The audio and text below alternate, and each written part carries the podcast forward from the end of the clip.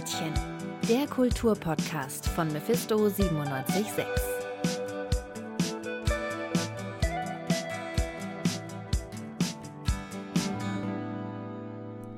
Da steh ich nun, ich armer Tor, und bin so klug als wie zuvor, heiße Magister, heiße Doktor gar, und ziehe schon an die Zehen, ja, herauf, herab und quer und krumm, meine Schüler an der Nase herum, und sehe, dass wir nichts wissen können. Diese Zeilen haben vermutlich viele von euch schon mal gehört. Denn Faust ist überall, im Theater, in der Schule und auch hier. Denn Figuren und Motive aus Goethes Faust sind Namensgeber unseres Radiosenders Mephisto 976 und von unserem Gretchen-Podcast. Der Faust gehört ungefragt zu dem, was man einen literarischen Kanon nennt. Literarischer Kanon, das ist eine Auswahl an bedeutender Literatur oder Literatur, die als irgendwie bedeutend erachtet wird in einer Gesellschaft. Goethes Werk werden wir wohl auch noch in Zukunft lesen. Aber was noch? Was könnten Klassiker der Zukunft sein? Und damit herzlich willkommen zu der achten Gretchen-Folge. Dieses Mal ein Special im Rahmen der Themenwoche zur Zukunft des Buches von Mephisto 976. Ich bin Sarah Sterling und heute gehen wir der Frage nach, was werden wir in Zukunft lesen? Dabei wollen wir einen Blick vor allem auf die Schule und somit auch auf die Lektüre im Deutschunterricht legen. Inwiefern beeinflusst diese Schullektüre eigentlich unser Leseverhalten und wer entscheidet überhaupt, was da gelesen wird? Bevor ich mich mit meinem Kollegen Moritz darüber unterhalte, wer diese Entscheidungen trifft, begrüße ich erst einmal meine Kolleginnen Hanna und Carla. Hallo, ihr beiden. Hallo, Hallo Sarah. Sarah.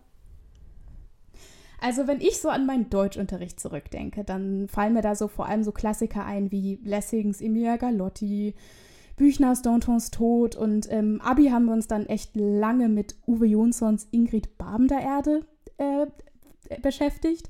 Das ist ein eher unbekanntes Erstwerk. Wahrscheinlich haben da noch nicht so viele von gehört. Aber so im Großen und Ganzen mochte ich den Deutschunterricht. Und ich habe dann ja letztendlich auch Germanistik studiert deswegen. Aber wie war das denn bei euch? Was ist bei euch so hängen geblieben? Was hat euch nachhaltig beeinflusst? Ähm, Carla, wie war das bei dir?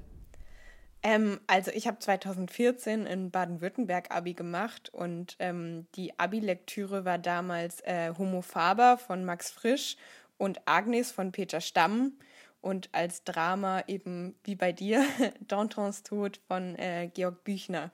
Also zwei Romane und ein Drama.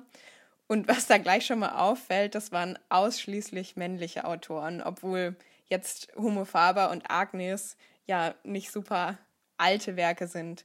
Ähm, und die zwei Romane sind mir auch sehr viel intensiver in Erinnerung, wahrscheinlich auch, weil es die jüngeren Texte sind und ich damit so ein bisschen besser anknüpfen konnte. Und ähm, ja, so die Auseinandersetzung mit so Themen wie Liebe, Tod, Verlorenheit, ähm, die habe ich sehr geschätzt.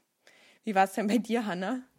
Also ich habe Abi in München gemacht, in Bayern 2012. Und äh, was ich vor allem erstaunlich finde, als ich jetzt so zurückgedacht habe, was wir gelesen haben, ist, dass wir tatsächlich von sieben Werken fünf aus dem 19. Jahrhundert gelesen haben und nur zwei aus dem 20. Ähm, ja, was meine persönlichen Favoriten waren, waren Der Sandmann von E.T.A. Hoffmann und dann vor allem eher die zwei also modernen Romane, die Traumnovelle von Arthur Schnitzler und Homo Faber von Max Frisch, das auch tatsächlich immer noch eins meiner Lieblingsbücher ist. Und äh, ich muss Sarah zustimmen, ich war auch so ein bisschen ein Deutschstreber und habe tatsächlich eigentlich alles sehr gern gelesen.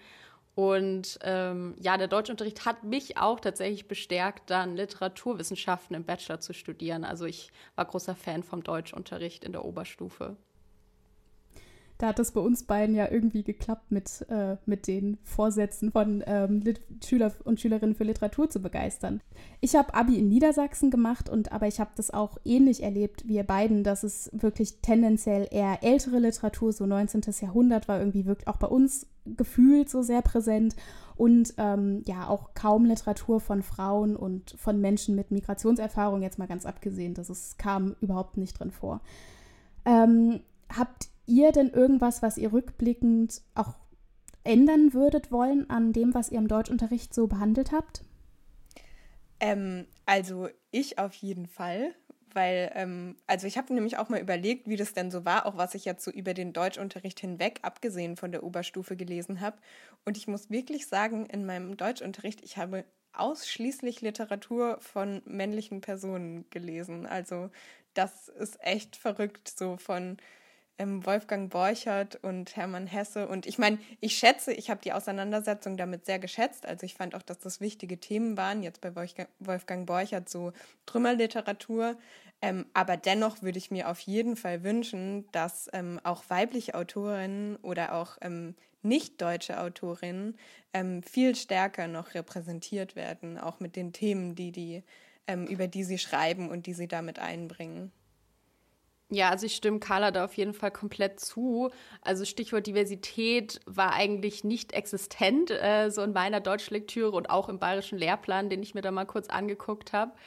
Ähm, also ich habe auch tatsächlich kein einziges Werk von einer Autorin gelesen und im bayerischen Lehrplan sind es auch bei den Lektüreempfehlungen so gut wie ausschließlich Männer.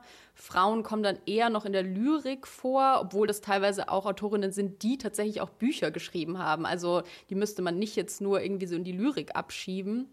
Und ab dem 20. Jahrhundert sieht es dann ein bisschen besser aus, wobei da auch Unterschiede sind in den Bundesländern. Also in den neuen Bundesländern gibt es zum Beispiel dann äh, Anna Segers und Christa Wolf, die behandelt werden, auch aufgrund der historischen DDR-Thematik. Aber insgesamt stimme ich Carla auf jeden Fall komplett zu. Es ist einfach alles sehr männlich und ja, auch in der Moderne würde ich mir einfach mehr Diversität wünschen, nicht nur was jetzt Geschlecht angeht, sondern eben auch migrantische Herkunft oder sexuelle Orientierung und vielleicht auch prinzipiell einfach mehr Werke auch aus dem 21. Jahrhundert, was ich eben zum Beispiel überhaupt nicht hatte. Ja, mir fällt da auch gerade, das wollte ich noch kurz einwerfen, ein Zitat ein von ähm, dem Autoren Florian Werner, der hat im Deutschlandfunk gesagt, äh, dass jeder DAX-Konzern äh, dass jeder DAX-Konzern diverser besetzt sei als äh, die Abiturlektüre. Und das fand ich schon sehr frappant. Das ist auf jeden Fall schon mal ein Statement. Aber ich glaube, wir können festhalten, wir haben, obwohl wir in drei verschiedenen Bundesländern Abitur gemacht haben, ähnliche Erfahrungen im Deutschunterricht gemacht. Es fehlt an Autorinnen, es fehlt an Diversität und zwar auch wenn man denkt, so, naja gut, es haben vielleicht nicht so viele Frauen früher geschrieben und naja, es ist ja auch der Deutschunterricht, finde ich, sollte man trotzdem so etwas mit einbeziehen, weil es hat es gegeben und es gibt es immer. Man findet es vielleicht nur nicht auf den ersten Blick. Ja, vielen Dank an euch beide für eure persönlichen und auch individuellen Erfahrungen aus dem Deutschunterricht. Aber wie war das denn deutschlandweit mit der Schullektüre? In unserem Pudelskern blicken wir in die Vergangenheit der literarischen Schulkanons.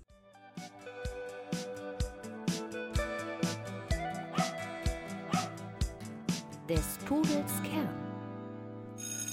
Eine Leipziger Schulklasse im Jahr 1957. Deutschunterricht der 9. Klasse.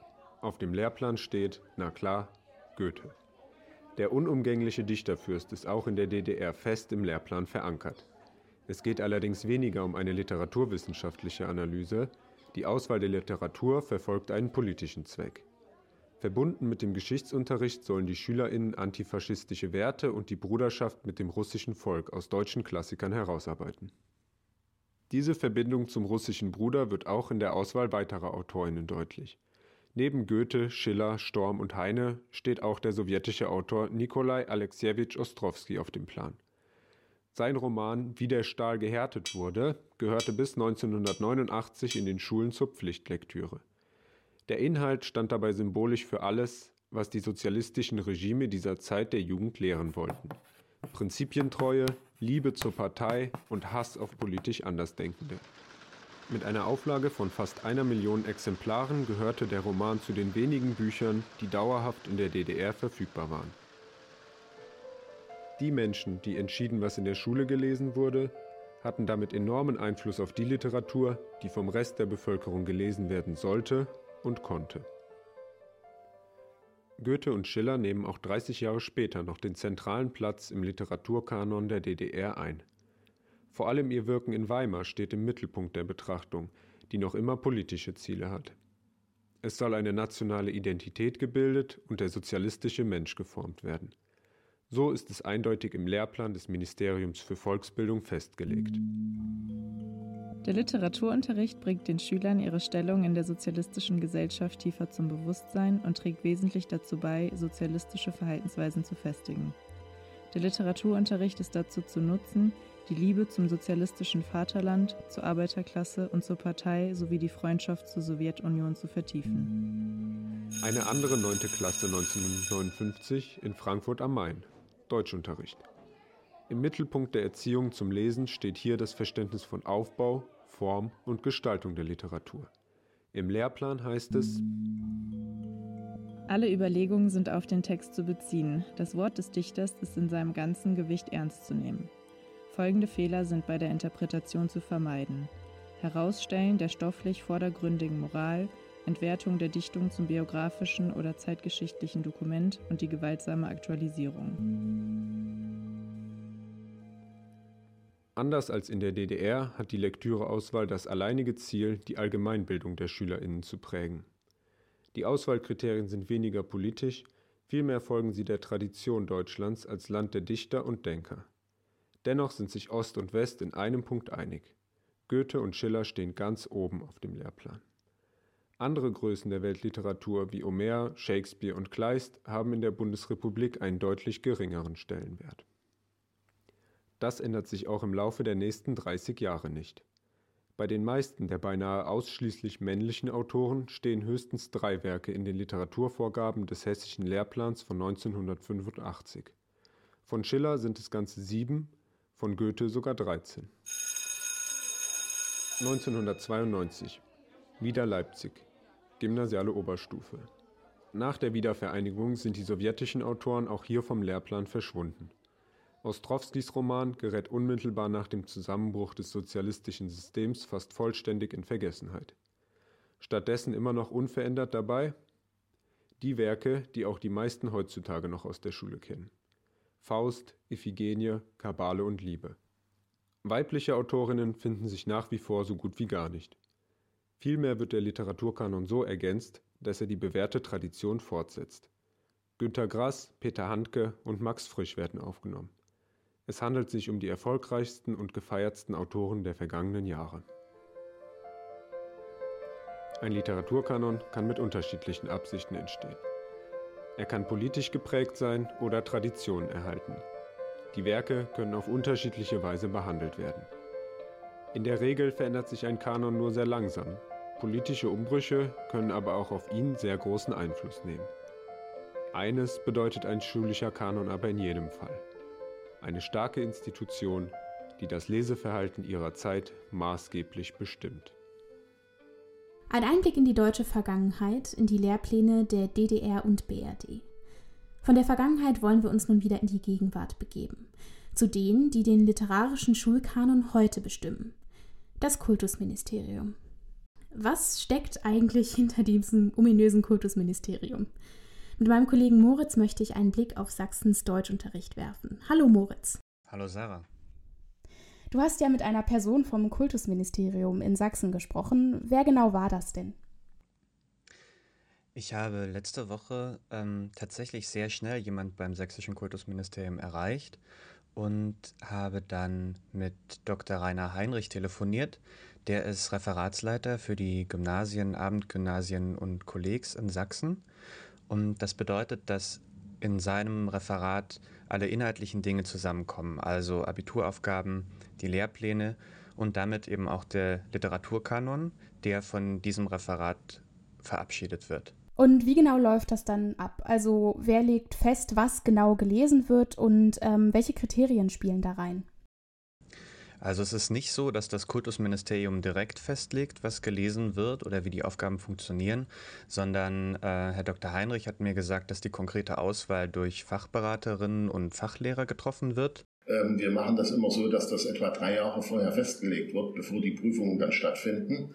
Und die Kollegen wählen das so aus, dass sie nach den äh, immer einen Lehrplanbezug zu jedem einzelnen Werk haben. Beispielsweise äh, zu einer Gattung, also Drama oder äh, zu einer Epoche. die in der Literatur dann eine Rolle spielen. Und natürlich muss man sich das so vorstellen, äh, dass die Bücher nicht einmal ausgewählt werden und dann immer weiterlaufen, so wie auch Lehrpläne ja nicht für immer entschieden werden, sondern die Bücher ähm, laufen ungefähr drei, vier Jahre mit und werden dann ausgetauscht. Natürlich auch nicht alle gleichzeitig, sondern nur einzelne Werke, weil sich mit den Jahren natürlich auch die Aufgabenstellungen dann für das Abitur erschöpfen würden. Also man hat immer ungefähr so einen Zeitraum drei bis vier Jahre, da bleibt es dann irgendwie erhalten und ähm, aber bis dann sozusagen was neu entschieden oder neu in den Lehrplan reinkommt, das ist dann ja schon irgendwie auch ein bisschen komplizierterer und auch längerer Prozess. Also man kann jetzt halt nicht so spontan auf aktuelle Themen reagieren und die irgendwie mit in den Lehrplan integrieren.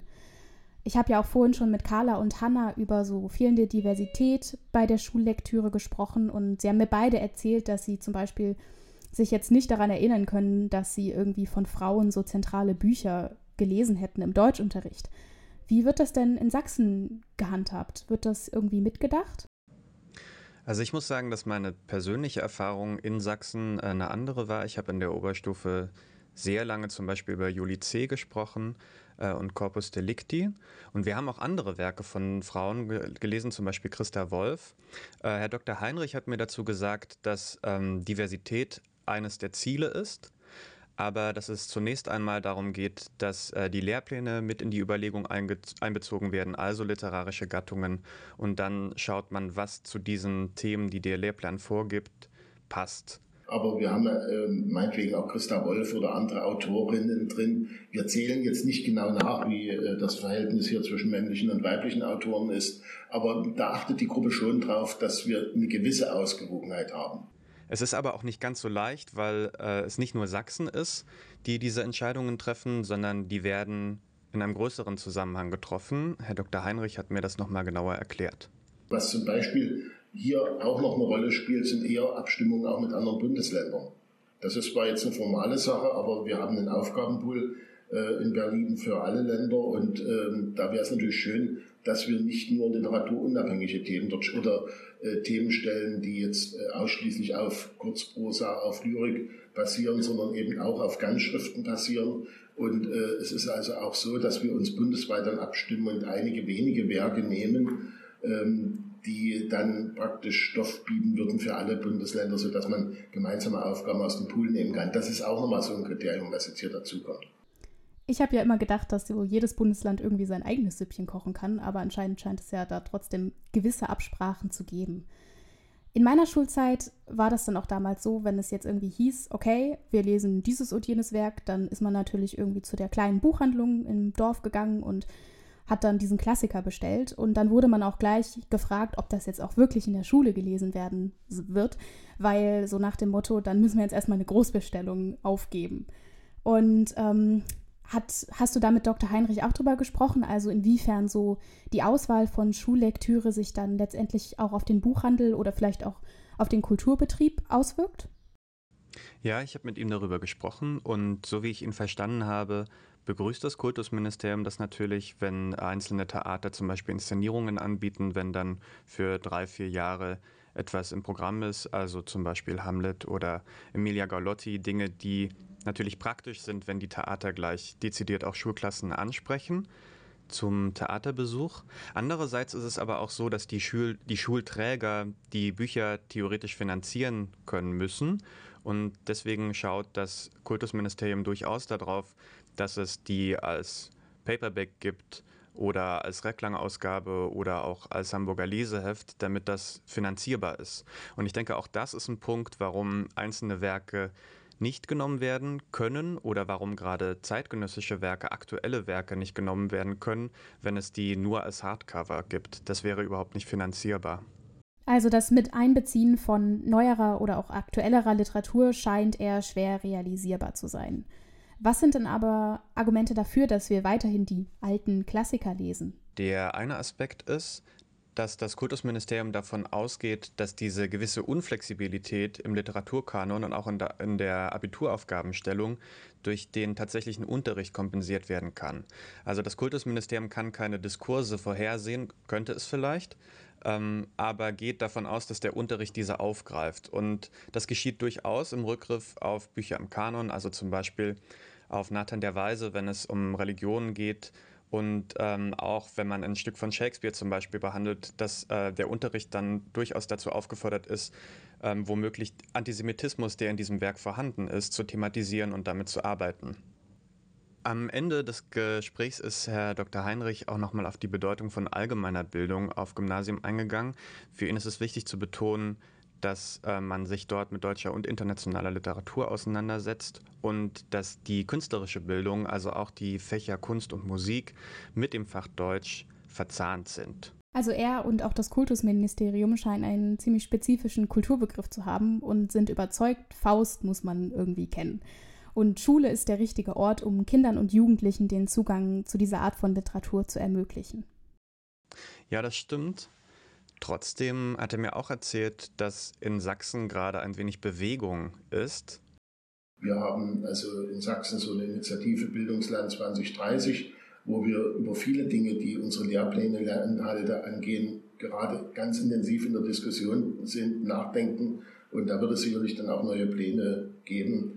Und die werden dann möglicherweise an der einen oder anderen Stelle auch moderner sein. Aber ich denke, gerade äh, diese künstlerische Bildung, äh, betrifft ja auch die benachbarten Fächer Kunst, Musik, ähm, die wird natürlich weiterhin einen ganz hohen Stellenwert haben. Und das ist auch wichtig, dass wir nicht ähm, nur eine, na, ich sag mal, Netflix-Generation herausbilden. Das heißt, wir können hoffen, dass in Zukunft die Lehrpläne, zumindest in Sachsen, noch mehr aktuelle Themen und diversere Literatur mit einbeziehen, neben den Klassikern. Vielen Dank, Moritz, für das Gespräch. Vielen Dank, Sarah. Jetzt haben wir ja schon einiges über unsere persönliche Schulzeit gesprochen und auch einen Einblick in die ja, Perspektive der Entscheidungsträger, wenn man so will, erlangt.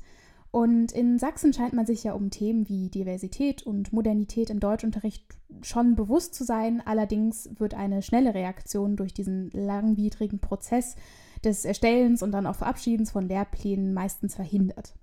Mit meinen Kolleginnen Carla und Hanna möchte ich jetzt mal einen ganz eigenen Zukunftsentwurf für den literarischen Schulkanon entwerfen. Aber erstmal vorab ganz provokant.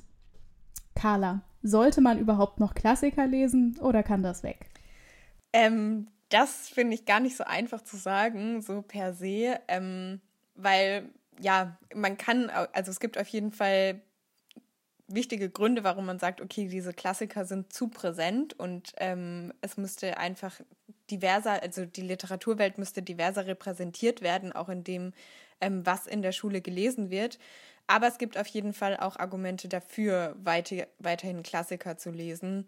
Im Sinne von einer Allgemeinbildung, die einfach das kulturelle Gedächtnis auch von unserer Gesellschaft und jetzt auch so die Kulturgeschichte von Deutschland irgendwie repräsentiert und den Schülerinnen und Schülern vermittelt.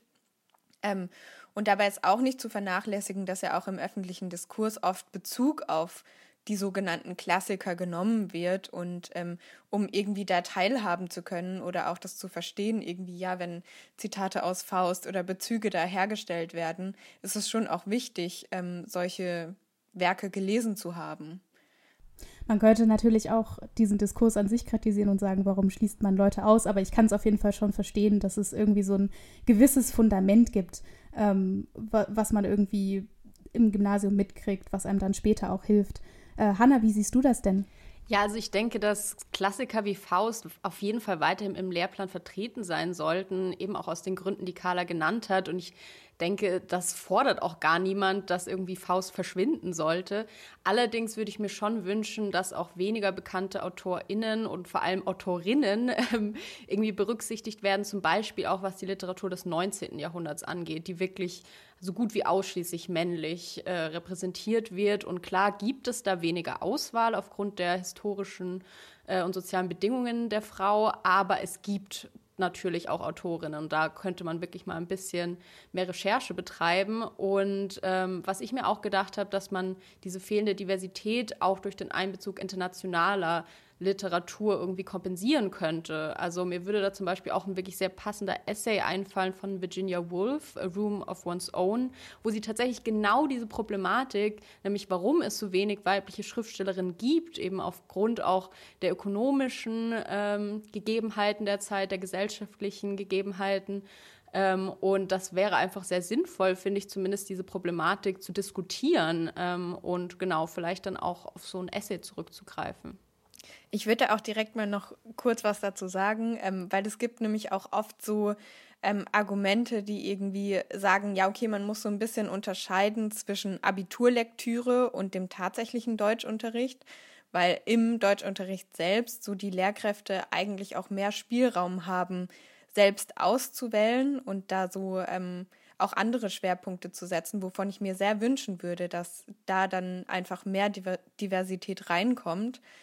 Ähm, genau, und ein, es gab im Deutschlandfunk so ein Interview mit einem Lehrer, der ähm, so angebracht hat, dass ähm, Gegenwartsliteratur den Schülerinnen und Schülern nicht zwangsläufig näher ist als jetzt die, die Klassiker, so rein von den Themen her und dass es da auch schwierig sein kann, für die Schülerinnen und Schüler anzuknüpfen.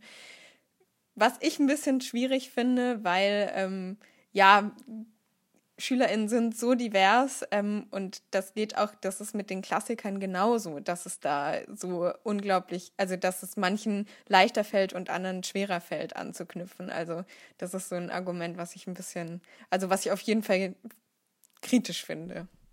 Ja, ich glaube, das ist halt wirklich die große Schwierigkeit, den Schülerinnen und Schülern irgendwie so einen Zugang dazu gewähren, sei es jetzt klassische Literatur oder auch zeitgenössische. Wir wollen uns jetzt aber mal in die Zukunft begeben und darüber nachdenken, was denn vielleicht Klassiker der Zukunft sein könnten, welche Bücher vielleicht in Zukunft zum literarischen Kanon gehören. Ähm, Hanna, du hast ein Buch mitgebracht. Genau, ich habe das Buch Der Russe ist einer der Birkenlieb von Olga Krasnova mitgebracht. Das ist 2012 erschienen und hat mich damals sehr, sehr beeindruckt, als ich es gelesen habe. Olga Krasnova ist eine deutsch-aserbaidschanische Schriftstellerin und kommt aus einer russisch-jüdischen Familie. Und außerdem hat sie auch hier in Leipzig am Literaturinstitut studiert. Ähm, was wichtig ist für den Roman, sind die autobiografischen Bezüge. Also die Familie von Olga Krasnova ist in den 1990er Jahren nach Deutschland gekommen aufgrund der eskalierenden Gewalt äh, zwischen Aserbaidschan und Armenien. Und der Roman ist zwar fiktiv, aber die Hauptfigur Mascha hat auch sehr viele autobiografische Parallelen mit Olga Krasnova. Ähm, in dem Buch geht es eben um Mascha, die nach der Flucht ihrer Eltern in Deutschland aufgewachsen ist und dann in Frankfurt Dolmetschen studiert. Und als ihr Freund Elias, der aus einer deutschen Familie kommt, einen schweren Unfall hat, triggert das sehr viele traumatische Erinnerungen und Erfahrungen aus ihrer Kindheit und auch sehr viel Fremdheitserfahrungen. Und Mascha beschließt letztendlich, Deutschland zu verlassen, um nach Israel zu gehen und da auch ihrer jüdischen Herkunft nachzuspüren.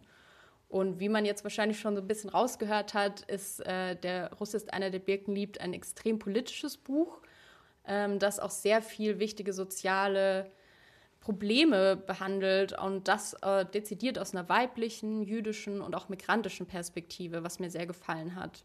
Und gleichzeitig ist das Buch extrem packend und auch berührend geschrieben, also würde sich meiner Meinung nach sehr gut als Schullektüre eignen.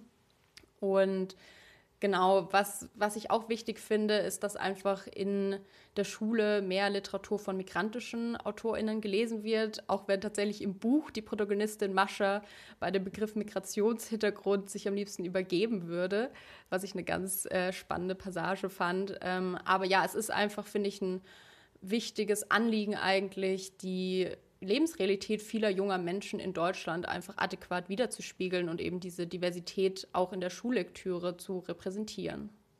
Das klingt auf jeden Fall nach einem Buch, was sehr, sehr viele ähm, Anknüpfungspunkte bietet und sehr, sehr viele aktuelle Debatten auch aufgreift. Ich habe da persönlich noch gar nichts von gehört, aber ähm, ich kann mir wirklich auch vorstellen, dass man, dass man da einiges, einiges diskutieren könnte. Ähm, Carla, du hast auch etwas mitgebracht. Magst du das einmal kurz vorstellen? Ja, ich habe ein Buch mitgebracht ähm, von der österreich-japanischen Autorin Milena Michiko Flaja. Das ist ähm, auch 2012 erschienen und trägt den Titel Ich nannte ihn Krawatte. Ähm, die Geschichte spielt in Japan und es geht um zwei aus dem Rahmen gefallene. Also der eine ist alt und der andere ist jung und die treffen sich regelmäßig auf einer Parkbank.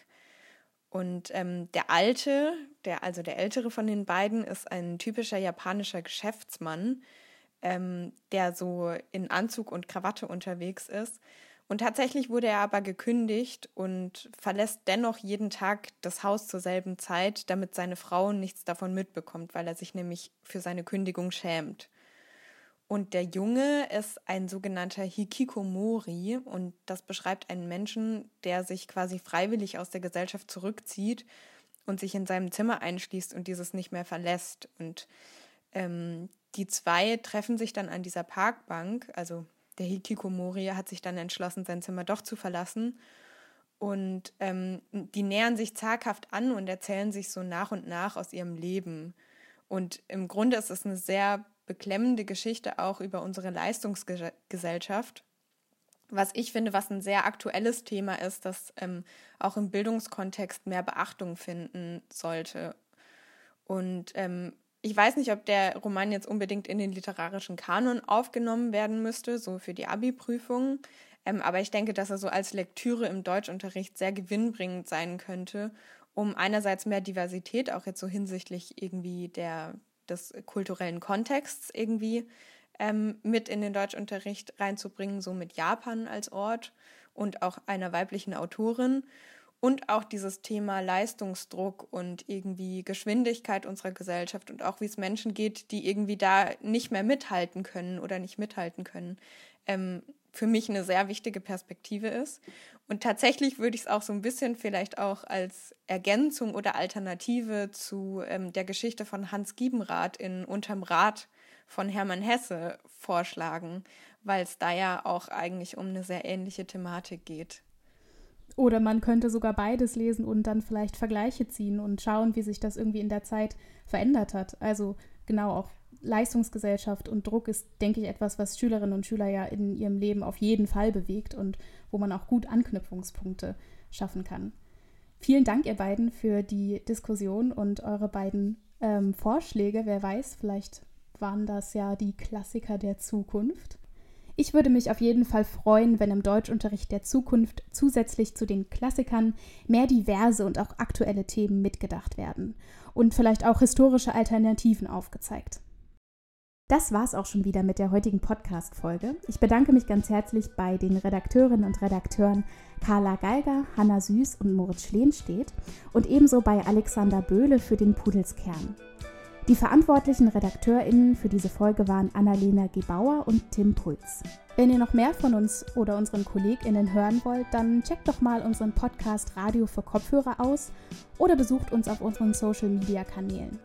Mein Name ist Sarah Sterling und wir hören uns bald wieder bei einer neuen Folge von Gretchen, dem Kulturpodcast von Mephisto 976.